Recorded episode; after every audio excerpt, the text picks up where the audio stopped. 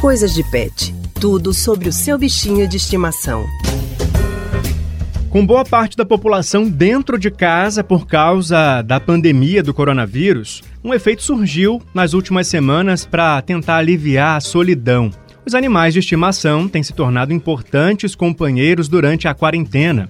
No mundo todo, muitas pessoas estão adotando ou adquirindo animais de estimação. Para conversar sobre esse assunto, estamos com a nossa colunista do Coisas de Pet, Priscila Miranda. Oi, Priscila, boa tarde para você. Seja muito bem-vinda ao Rádio Livre de hoje.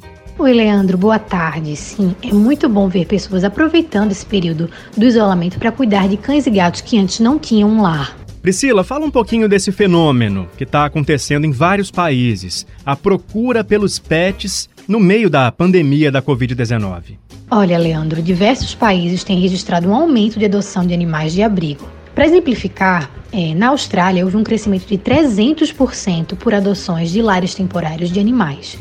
Nos Estados Unidos, país que está sofrendo bastante com o alto número de casos da Covid-19, um abrigo em Nova York viu todos os animais serem adotados. Bom, muito bom. E aqui no Brasil, você também tem exemplos dessa procura maior pelos animais durante o período de isolamento? Tenho sim, Leandro. Conversei com o publicitário Tiago Diniz, que adotou um cachorrinho de 5 anos poucos dias antes do início da determinação de isolamento social no Recife. Ele falou dessa experiência de cuidar de um pet no período da quarentena. Vamos ouvi-lo.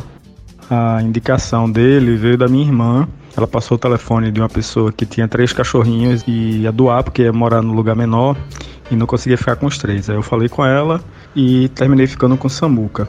É, a experiência de confinamento é ruim, né? Assim, não é uma experiência boa, mas o que eu tenho feito com ele é brincar em casa. Eu costumava descer com ele duas vezes por dia, de manhã e à noite. E agora eu tô saindo uma vez só a cada dois dias. E assim, é tudo muito rápido, né? Então a gente desce, ele faz xixi, cocô tal, muito rápido e volta. Mas com intervalos maiores. E quando não, ele faz em casa, né? Eu tô tentando ensinar ele a fazer no tapetinho, mas é mais difícil. E durante o dia é brincadeira, né? Ele não é um cachorro muito de colo, mas eu coloco ele no colo de vez em quando.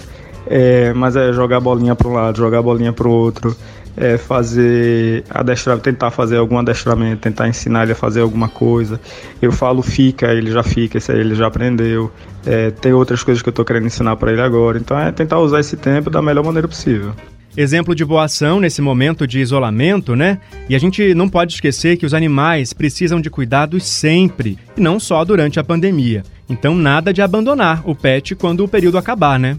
Isso, Leandro. É uma responsabilidade grande, né? E a gente sempre fala aqui no Coisas de Pet da adoção responsável, do tutor do animalzinho dar carinho, amor e observar a saúde dele. E é uma troca que faz bem para todo mundo. Priscila, muito obrigado pela participação aqui no Rádio Livre. Uma boa tarde para você. Eu agradeço, Leandro, e estou de volta na semana que vem.